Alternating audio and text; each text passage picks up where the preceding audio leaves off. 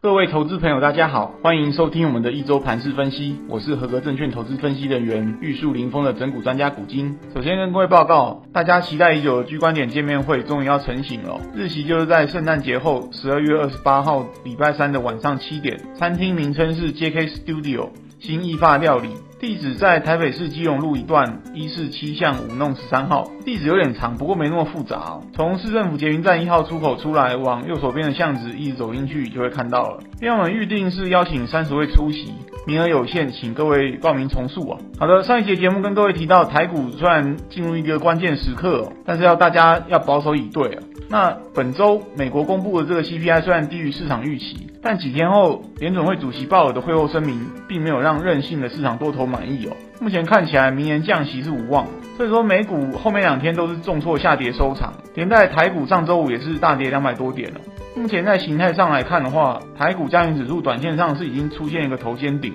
有一种乌云罩顶的感觉。好了，现在重点来了，下个礼拜盘势会怎么发展？我会认为说要分成加权指数还有贵买中小型股两个面向来看。那在加权指数部分，主要跟权值股有关嘛，特别像电子权值的台积电、红海、联发科，近期都很弱势哦。所以我推测未来几个礼拜可能会有两种走势，一种就是照着技术线型走，头肩顶完成之后，本周就启动下杀，或许年底会杀破季线一万三千八百多点的位置也不一定。毕竟本波急涨了两千五百点，过程都没有一个明显的修正，那回档零点三八二以上也只是刚好而已啊。那另外一种走势稍微好一点哦，就在目前点位上下震荡，因为权值股的部分主要是看外资脸色。那本周开始外资要陆续放假了，市场上或许会出现交投清淡的情形哦，不见得会有连续灌压卖盘力道出现。那所以说这个指数部分就提供给各位参考。那另外柜买指数这边表现相对强势哦。头部是还没有成型，不过类股轮动速度很快，热门股涨上去大家都想出啊，不过跌下来大家都想抢短，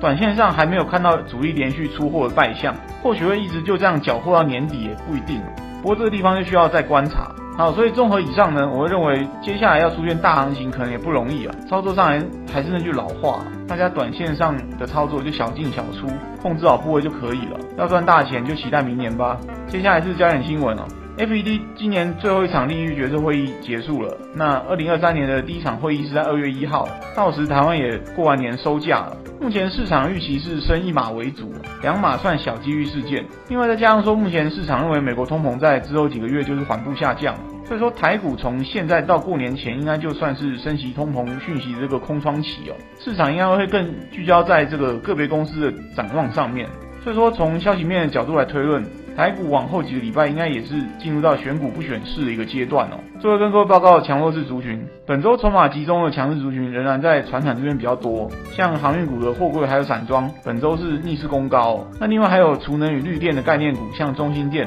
本周也是创高演出。另外还有一些生技的中小型股哦，本周也是活蹦乱跳。那基本上这些股票都有一个共通点，就是跟美国联动性比较低啊，有机会在目前盘面中脱颖而出。那至于筹码发散的弱势族群，就包含像上周进榜的这些面板啊、低润、ABF，上周又多出了这个电子权值股哦，像这个台积电、联发科这些哦。那金融股这边的状况也不理想啊，所以说从这边也可以得出个结论哦，就这些外资持股。比重比较高的这些股票，短线上还是少碰为妙。好的，节目到此进入尾声，再次跟各位提醒，我们二零二二年的见面会将在二十八号晚上七点在 JK Studio 举行，请各位把握线上报名的机会。到时我们大家一起分享一下今年操作的心得，顺便也为明年做好准备。我是整股专家古今，我们下次见。